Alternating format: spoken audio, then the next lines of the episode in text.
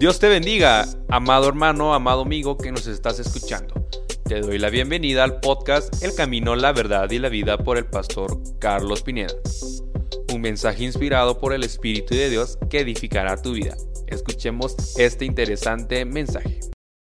Vamos a los hermanos de podcast y también les pedimos que preparen sus elementos, es decir, el pan y la copa y si ahí está ese anhelo de participar de la de la cena del Señor, de participar de la cena del Señor, pues nos aunamos porque es una ordenanza que el Señor dejó. La Santa Cena es una ordenanza que el Señor dejó. Así que hagamos una oración, Padre Celestial.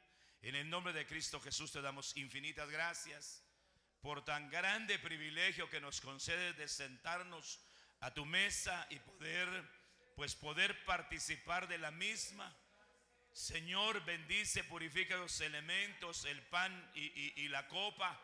Señor, que han de ser de grande bendición para, para el cuerpo de Cristo en este lugar. Te rogamos y te suplicamos la ministración de la misma y que tu palabra hermosa y preciosa pues venga a hablar a nuestros corazones, que sean abiertos, Señor, de par en par, como nuestro entendimiento y tu palabra sea abierta también en el nombre poderoso de Cristo Jesús. Amén, amén, amén. Gloria a Dios. Den otro aplauso al Rey de Gloria.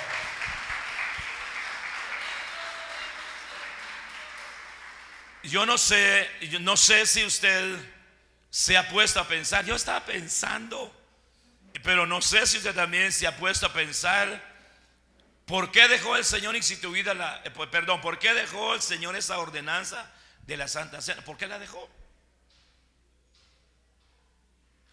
Bueno, claro. Si hablamos del antiguo pacto, el Señor estableció la Pascua. Y era, era, eh, se debía comer cada 14 de, determinado mes, se, se tenía que comer el cordero. Se tenía que comer el cordero. Entonces el Señor instituyó eso. Sin embargo, cuando el Señor Jesucristo apareció, eh, eh, encarnó, eh, tabernaculizó en ese cuerpo y entregó su vida, pero antes de entregarla el Señor celebró Pascua. Y él celebró Pascua porque como había nacido bajo el régimen judío, pues tenía que, tenía que ajustarse, por decir así, a la ley. Sin embargo, en esa cena hubo una doble cena. Porque ahí el Señor tomó pan y bebió vino.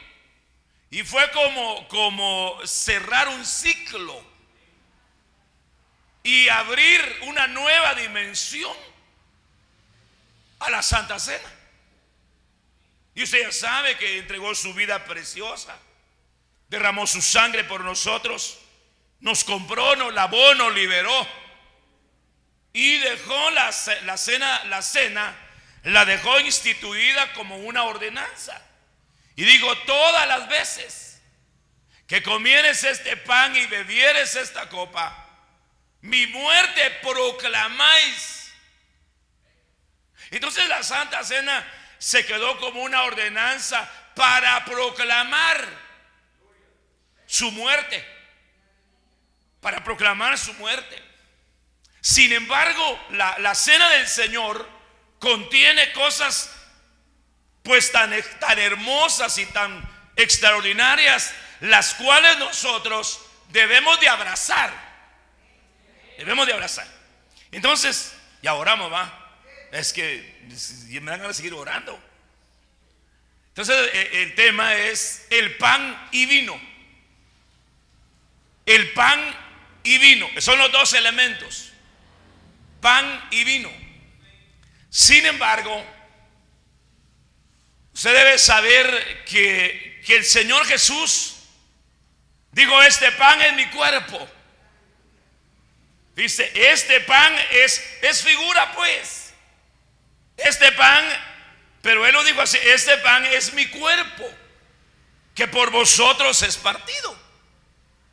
Pero luego tomando la copa la alzó Y dijo, esta es la copa del nuevo pacto hecha en mi sangre, la cual es derramada por vosotros.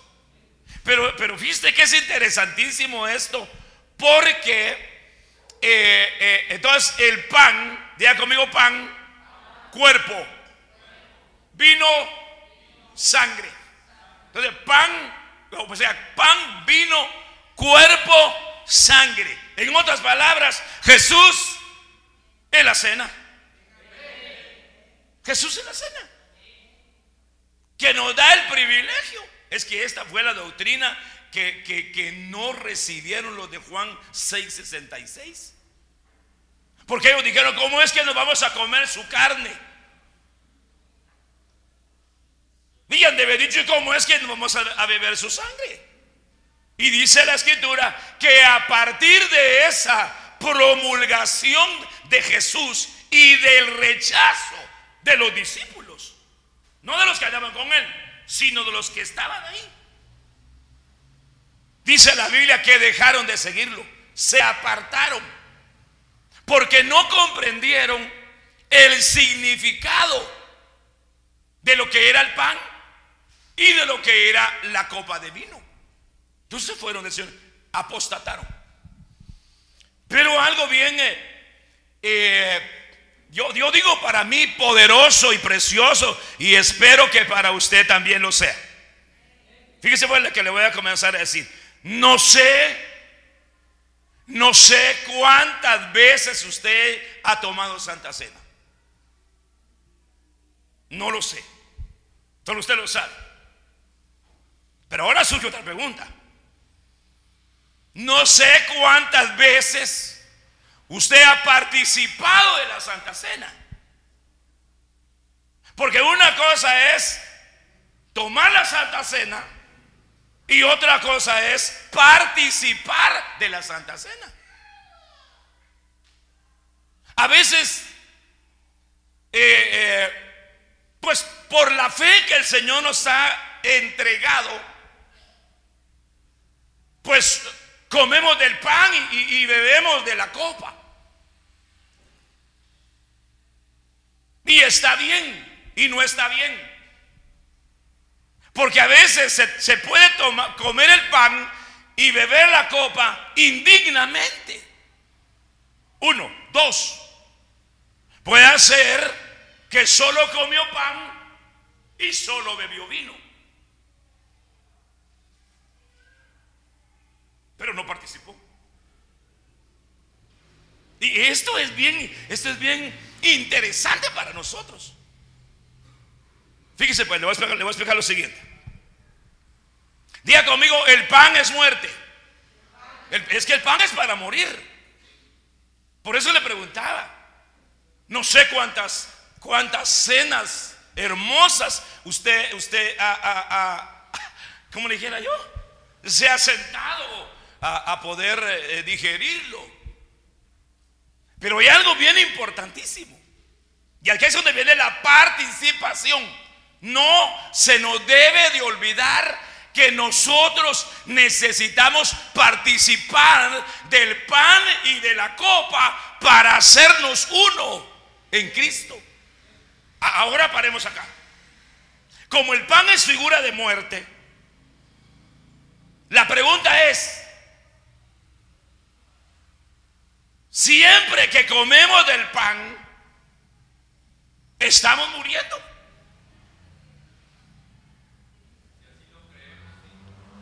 Si así lo creemos, sí, dice. Bueno, la pregunta es, ¿muriendo a qué? Porque hay que explicar morir a qué. Fíjese pues, fíjese pues. En primer lugar, siempre que participemos del pan, oiga lo que le estoy diciendo. No, no siempre que comamos pan, no. Pero no me refiero al pan que es sagrado que el Señor nos da a todos. No. Siempre que participemos del pan de la cena, deberíamos de ir muriendo. número uno, al yo. El yo es aquel ego. El yo es aquella egolatría que al final se constituye en idolatría. ¿Sí sabe qué es el ego? Va? ¿Qué es el egocentrismo? Entonces, entonces sí, deberíamos siempre de morir a ese egocentrismo. A esa, a esa idolatría, pues. Es que a veces creemos y pensamos que, la idolatría es solamente el la idolatría burda esa de bulto. No, amados. Puede ser que nuestra propia vida se vuelva un ídolo. Y que, el, e, e, y que en el egocentrismo esté trabajando el humanismo. Y eso tiene que morir. Por eso el apóstol Pablo decía, con Cristo estoy juntamente crucificado. Y ya no vivo yo. Entonces, ¿qué pasó? Ah, ¿Qué pasó al decir, ya no vivo? Oiga lo que dice Gálatas 2.20, si lo puede leer. Y ya no vivo yo. Murió el yo. Ahora yo, siervo de Dios, muero todos los días. Ahora usted, usted decide si usted muere o no. Eso era del sentido espiritual, pues. Pero el apóstol dijo, ya no, eh, con Cristo estoy juntamente crucificado. No, no, no, es, eh, es Gálatas 2.20. Ahí está.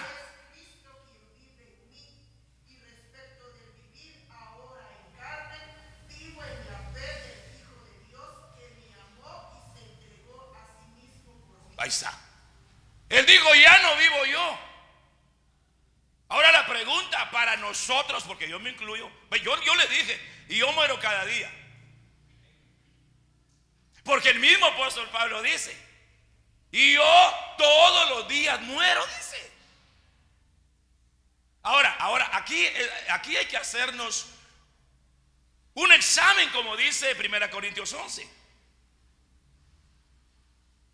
Por ejemplo, hay que morir a las pasiones desordenadas y que no son sanas. Vaya, sin ir muy lejos, hay que morir al carácter. ¿O no? Cada uno de nosotros tenemos un carácter. Cada uno de nosotros tenemos un temperamento que tiene que ser ministrado. Si el temperamento es así abrupto, tiene que morir ese temperamento. ¿Cómo, ¿Cómo va a morir? Cuando participe, no cuando coma, cuando participe del pan. Porque se va a recordar que cuando usted se examine y usted se dé cuenta que lo que era ya no lo es, usted se está dando cuenta que sí participó del pan. ¿Sí me estoy dando a entender? Y así le podría hablar de, otras cosas de las cuales necesitamos morir. Aleluya. le voy a poner un ejemplo que no es eh,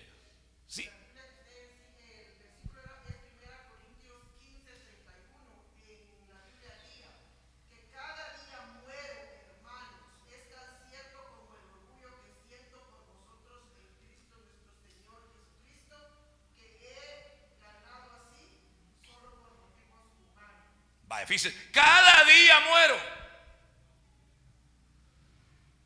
Sin embargo, esa mención habla del orgullo. Y a veces nos preguntamos, ¿será que en nosotros todavía hay resabio de orgullo? Bueno, cada, cada uno eh, eh, examine su propio paracaídas. Ahora voy a poner un ejemplo no muy convencional y espero que usted me ayude. Vamos a imaginarnos a un hermano en Cristo, para no hablar de nadie. Es un hermano imaginario. ¿Se vale? ¿Sí se vale? Bueno, no, pues no hay muchos amén. Ah, eh, entonces, hablemos de un hermano en Cristo imaginario. Y usted me va a ayudar. Este hermano eh, comenzó a padecer diferentes tipos de enfermedades. Dentro de ellas, enfermedades terminales, al grado que su organismo comenzó a deteriorarse. Y las enfermedades fueron acrecentándose. Y llegó el, el momento en que ese hermano en Cristo cayó en cama. Y allí en la cama se agravó su situación.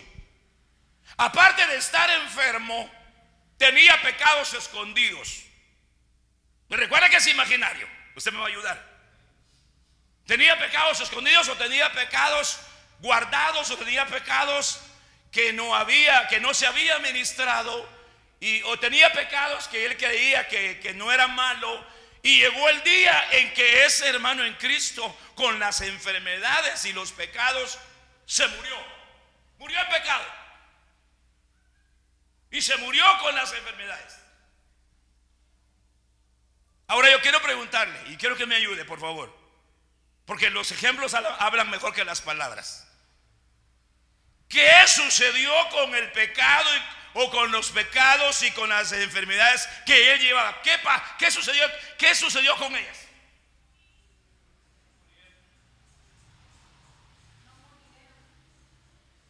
Eh, piense, por eso le puse el ejemplo. que no se me divida el auditorio. Fíjese, ese hermano cristiano, ya dijimos imaginario, murió con todas las enfermedades habidas y por haber. Las enfermedades lo llevaron a la muerte, inclusive con todo y pecado murió. ¿Qué pasó con ese cúmulo de cosas?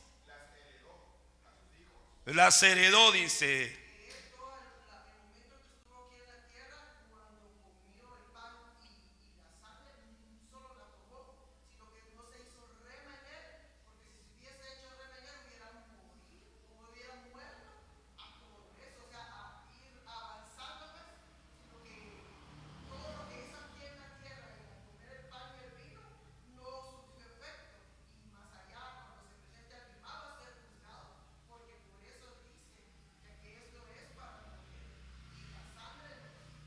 Amén.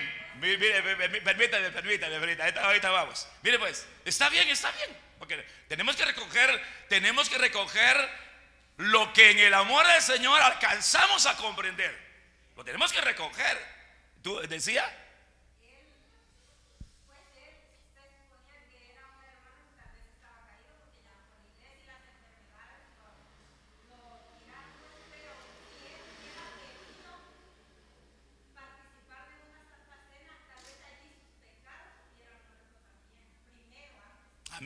Amén. ¿Alguien más? No, no, no se preocupe si aquí estamos aprendiendo. Aunque el tiempo es sin misericordia. Tomas el tiempo, ¿va? Allá atrás los amados. ¿Qué pasó? los hermanos de Mesandini, por favor, levanten la manita. Allá arriba, levanten la manito, dicen en Chile.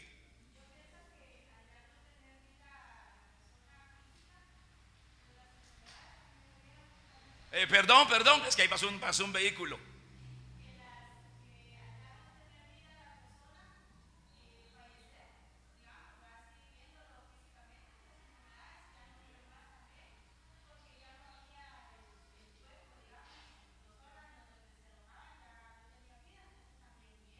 Amén. Exactamente. Al morirse él, al morirse el cuerpo, se acabaron las enfermedades y los pecados. Entonces, al comer el pan y morir nosotros, se tiene que acabar ese montón de chaquirrias. ¿O no? Den un aplauso al rey. Precisamente por eso es comer el pan para morir. Por eso le decía que, el ejemplo no era muy convencional. Porque diría, hermano, tan chuco hablando de muertos. Y por eso no no sé, pero, pero realmente, pero realmente e, esa es una forma de la cual nuestro ser eh, eh, con cosas internas, al comer el pan, tienen que morir. O aparte de la administración. Porque mire pues, es que esa es otra cosa. Y lo que decía eh, Jesse, va. Imagínense, se, murió, perdónela, perdone, se murió, va, perdóneme lo que le voy a decir y espero que me oiga con oídos circuncidados. Se murió sin morir. Se murió sin morir. Ahora, estaba analizando, no analizando, sino estaba pensando. La Biblia dice que nosotros tenemos que llegar a dar la estatura del varón perfecto. Va, esa es una demanda muy alta, ¿o no? Es una demanda, es una demanda muy alta, pero que no es imposible de lograr alcanzar. Pero si, si anhelamos y deseamos a llegar a alcanzar esa, esa estatura de varón perfecto, pues todo lo imperfecto que está dentro de nosotros tiene que morir. Si no, no se va a alcanzar esa estatura. Ni mucho menos a llegar a, alcanzar la plenitud de Cristo. Entonces yo necesito, yo necesito morir cada día. Y usted también. No se me haga de la boca chiquita. Diga, yo también debo de morirme todos los días. Es que de eso se trata, amado. Si no, disculpe lo que le voy a decir. Vamos a estar tomando cena tras cena tras cena y nada pasa. No se le olvide que nuestro cuerpo tiene cámaras. Y que dentro de esas cámaras pueden haber cosas guardadas.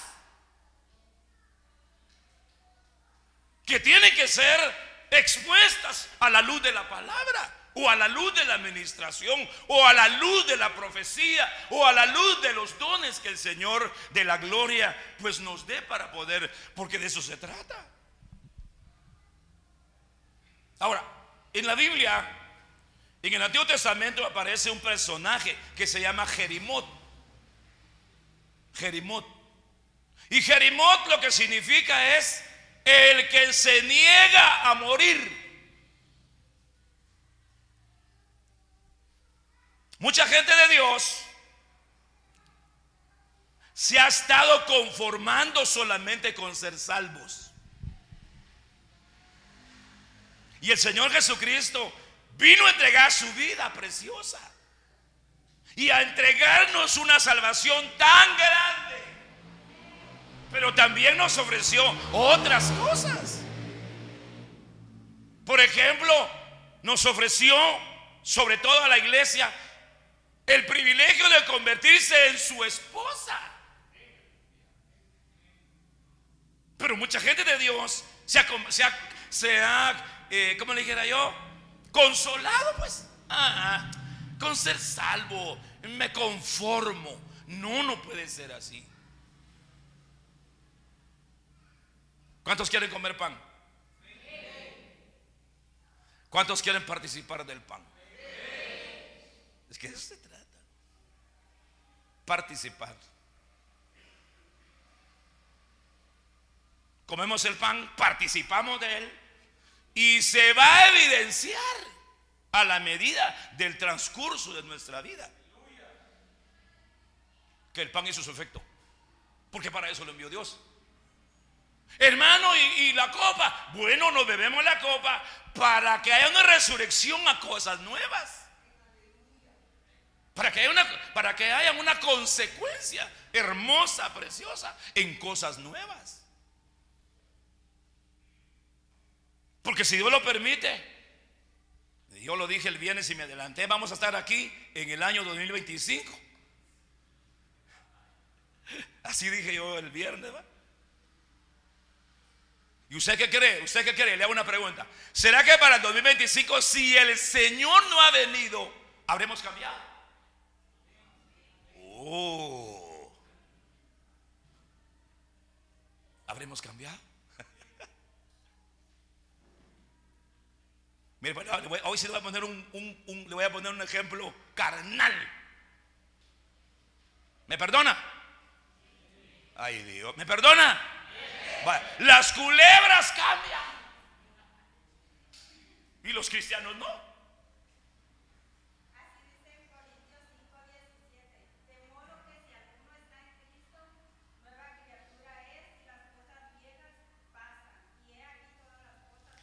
¿Se da cuenta? Cuando son hechas nuevas las cosas por medio de la copa. Porque es una resurrección a nuevas cosas. Nosotros necesitamos, yo necesito eso. Usted no crea porque aquí me ve entacuchado. Aquí estoy entacuchado por respeto a usted. Y tengo este lazo aquí porque por respeto a usted. Porque yo aquí necesito poner una guayabera para sentirme así más tranquilo. Pero por amor a, a los escogidos. Denle un aplauso al Rey de Gloria.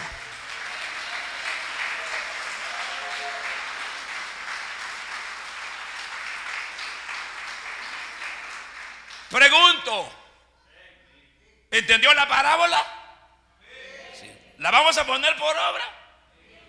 Ahí es donde está el detalle, dijo un personaje, ¿va? ¿Sabe por qué le puse ese ejemplo? Porque Dios me dijo que se lo pusiera. O sea que no fue pensada mía tampoco. Me estaba bañando porque yo me baño. Y entonces estando ahí en la, en la ducha, el Señor me habló y me dijo, háblales de esto. Tal vez así, capisci. Y espero que sí. Bueno, hermano, decir usted no ha predicado nada. Mira, me quedan cuatro minutos. Entonces Abigail se dio prisa. Tomó 200 panes, dos odres de vino, cinco ovejas ya preparadas cinco medidas de grano tostado, 100 racimos de uvas pasas y 200 tortas de higos y puso sobre sus sobre asnos. Es decir, ella tomó ese esa ofrenda. ¿Cómo le llamaríamos? ¿Cómo le llamaríamos esa ofrenda? Eh, ¿Cómo se llama? Tiene un nombre, ayúdeme, amado. ¿Ah? No, no, no. No, ella, ella preparó una ofrenda. ¿Cómo le llaman? Es que hay palabras, hombre. Eh, sí, dadivosa. Pero hay una palabra que sustituye a la mega ofrenda. Es que manejamos esa palabra. Extravagante. Gracias, hermanos. Gracias, gracias. Una ofrenda extravagante. Pero lo que me llama la atención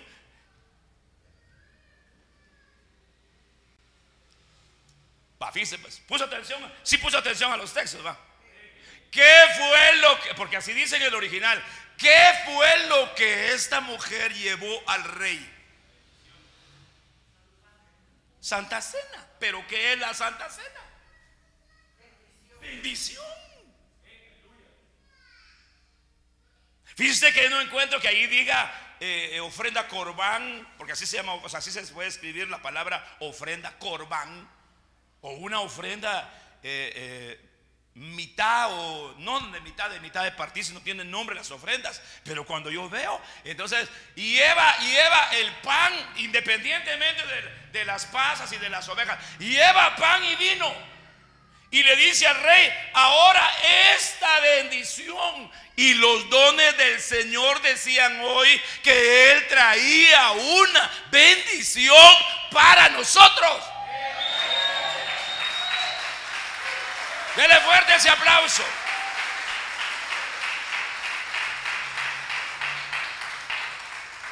¿Y cuál es? La Santa Cena. Así que usted hoy va a participar y va a recibir bendición. ¿Cuántos quieren bendición? Ah, yo sí. Agarro lo que me corresponde. Y no, y no por gusto cuando comenzamos a orar, decía el Señor, yo les decía, cada uno reciba la bendición que hoy trae el Señor para usted. Inclusive dentro de la meditación de los dones, hoy hubo, hoy hubo una administración a nivel sacerdotal. Usted es sacerdote. Así que Santa Cena, bendición. Bendición.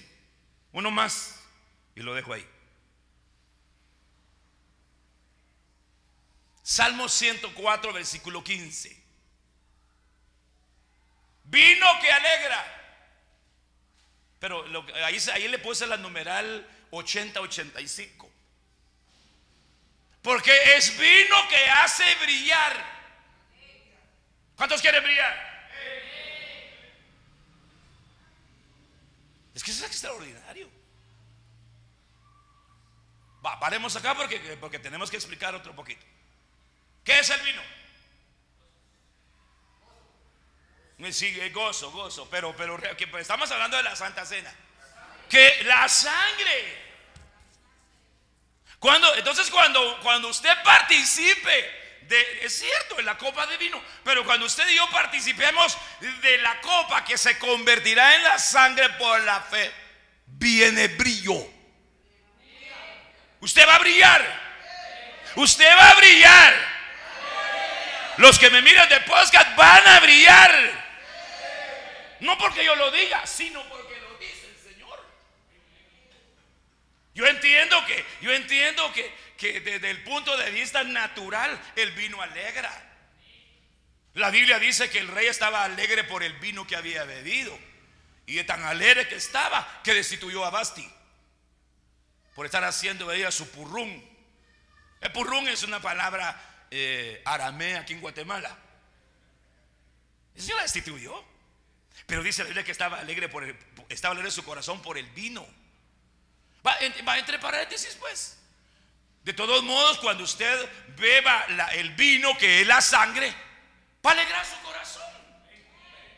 Así que reprendemos todos cinco ataques cardíacos fuera en el nombre de Jesús. Que su corazón se alegre.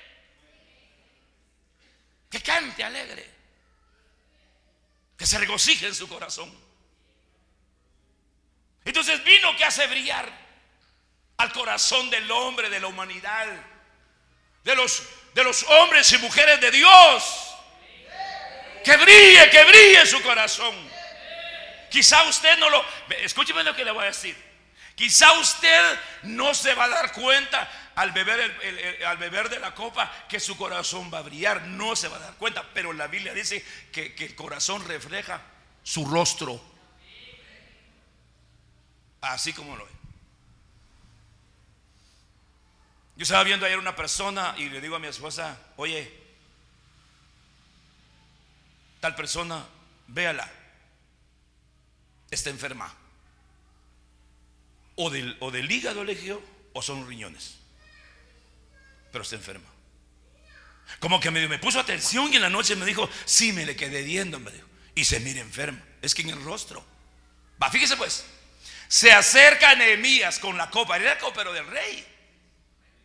Es el copero del rey. Y se acerca con la copa para servírsela al rey. Y entonces el rey se le queda viendo y le dice, Nehemías, ¿por qué está triste tu rostro? Tú no estás enfermo. Si me ayudan a leer ese versículo, Nehemías 1.5 me parece que es. Tú no estás enfermo. Lo que tienes es tristeza de corazón. Entonces cuando alguien está triste en su corazón, se refleja en su rostro. Por eso el vino, la sangre de la Santa Cena, alegra tu corazón y se va a evidenciar en tu rostro. Hermano, Dios le bendiga, ¿cómo estás? Bendiciones. Que el Señor lo guarde. Donde quiera que vaya.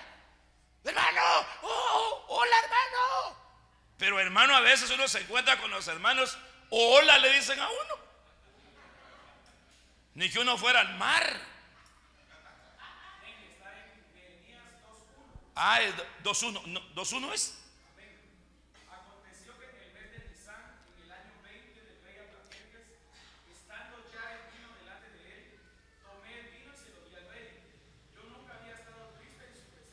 Fíjese. ¿Por qué estás triste tu rostro? Tú no estás enfermo. Eso no es más que tristeza de corazón. Amén, ahí paremos. Perdonen hermanos por la cita. Nehemías 2. 2, 2. Yo dije Nehemías 1.5, corrijo porque, perdone si me equivoco, ¿ah? es que me emociono. Pero, pero note lo que dice. Yo, tú nunca has estado triste, él no había estado triste nunca delante del rey. ¿Y quién es el rey? Pero ahora en tu rostro refleja la tristeza que hay en tu corazón. Entre, paréntesis, no es pecado estar triste. Ay Dios. No es pecado estar triste. Pero tampoco es bueno estar amalgamando la tristeza en el corazón. Tiene que pasar. Tiene que pasar. Tiene que pasar.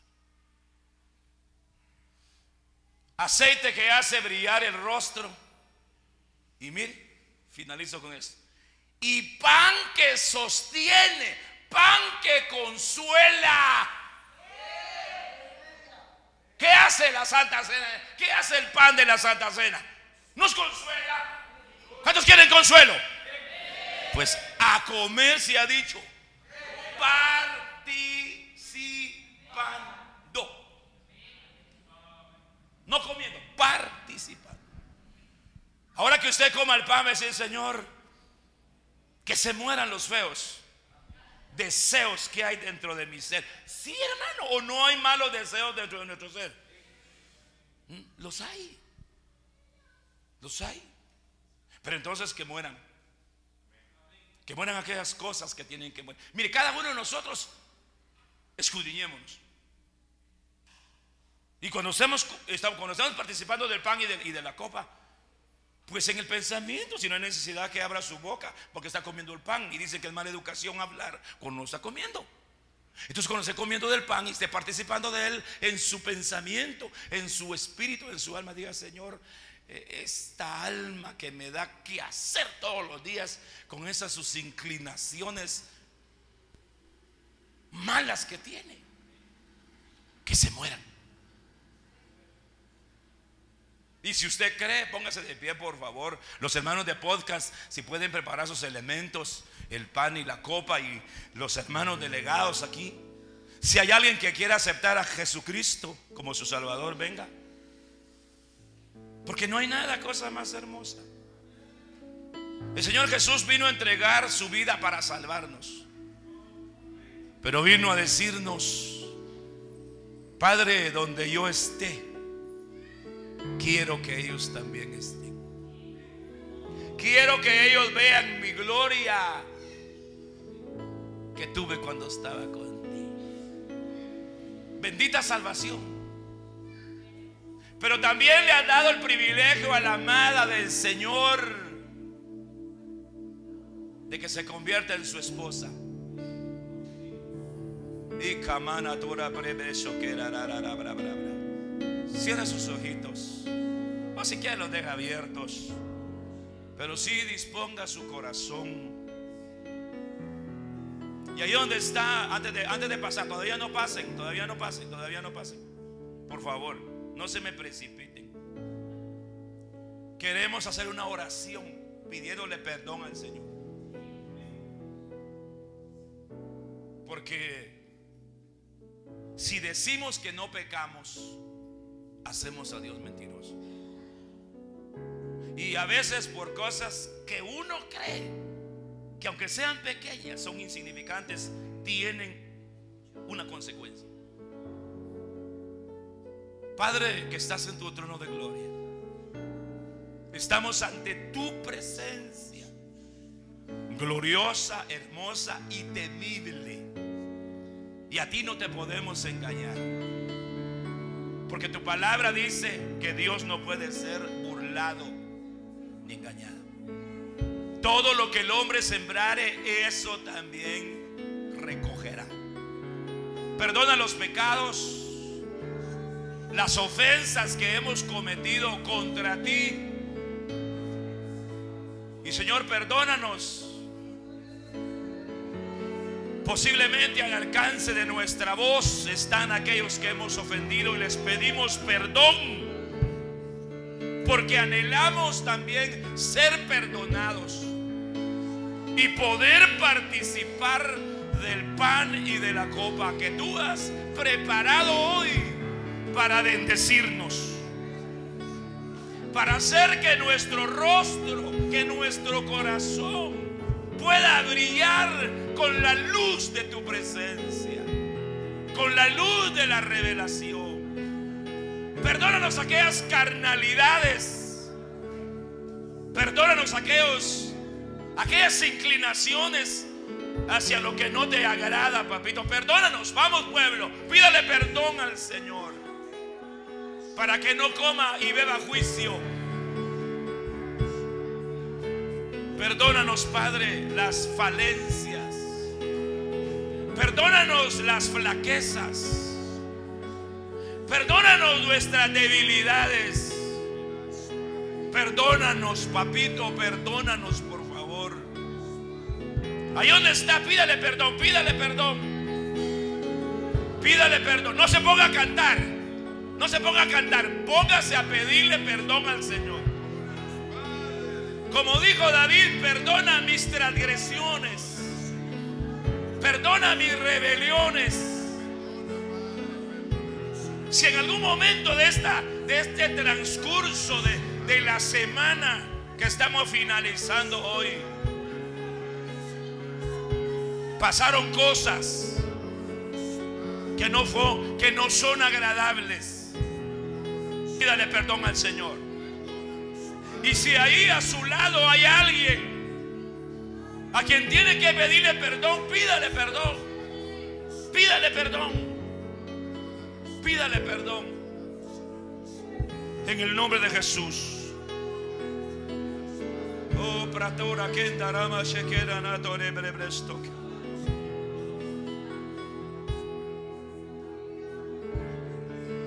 En el nombre de Jesús. Padre, que los elementos, el, el, pan y el vino que tú has preparado hoy y que tú con tu humildad hermosa vas a servir, sean bendecidas y purificadas y santificados los elementos en el nombre de Jesús. Ay, puedes respirar así tranquilo. Aleluya. Pueden pasar mis hermanos. No hay cosa más hermosa estar bien. Que ese pan haga morir toda egolatría, todo orgullo, toda soberbia, toda vanagloria, todo humanismo en el interno de nuestro ser. Reciba, reciba. Conforme vaya recibiendo los elementos, vaya sentándose. Los hermanos de podcast pueden tomar los elementos. Y en el momento que ministremos la cena, participan juntamente con nosotros.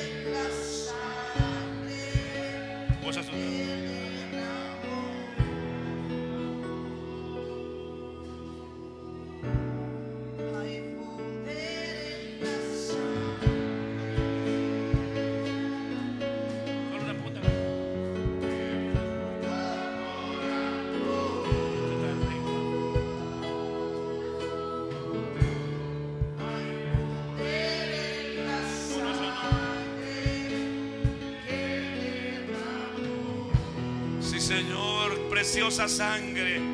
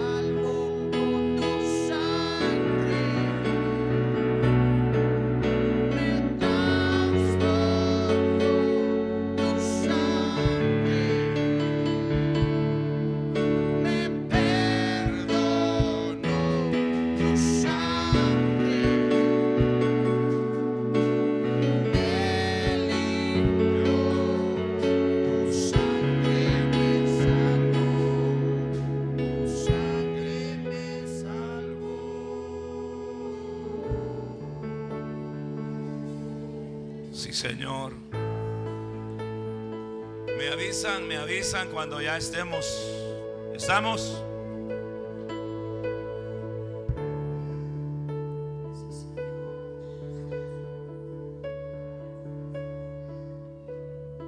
Este pan puede levantar, tomar el pan. Es figura del cuerpo de Jesús. Es un pan que sirve para morir. Pero también es un pan que es figura del cuerpo de Jesús. Que también llevó las enfermedades, las iniquidades las culpas, los pecados, las transgresiones en su cuerpo. Partió el pan y lo bendijo. Y dijo, esto es mi cuerpo, que por vosotros es molido. Comamos todo del pan.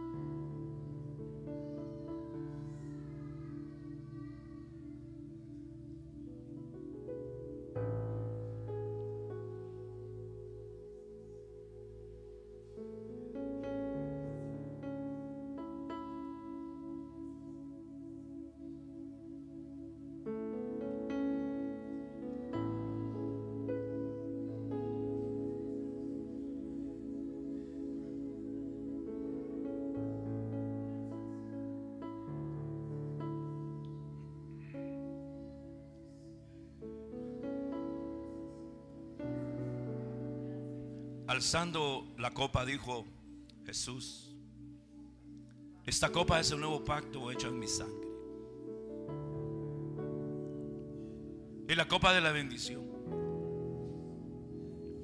Por la fe, cuando la bebamos, hará maravillas en nuestro ser.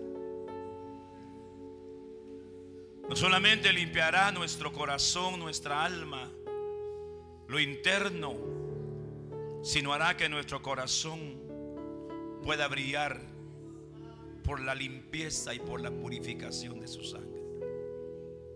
Bebamos todo de la copa.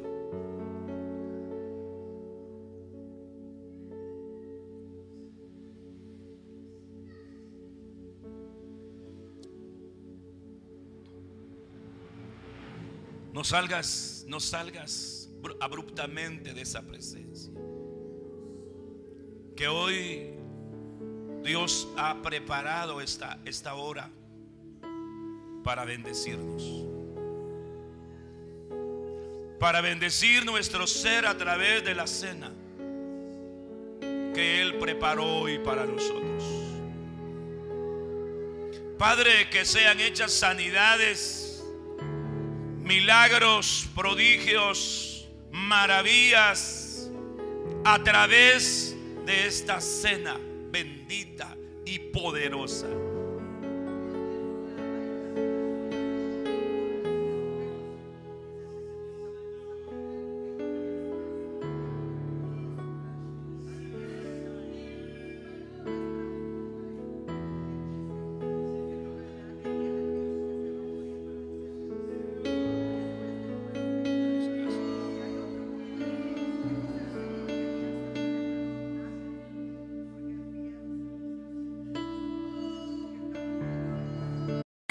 Este fue el podcast El Camino, la Verdad y la Vida por el pastor Carlos Pineda. Esperamos que haya sido de gran edificación a tu vida. Que el Señor te bendiga.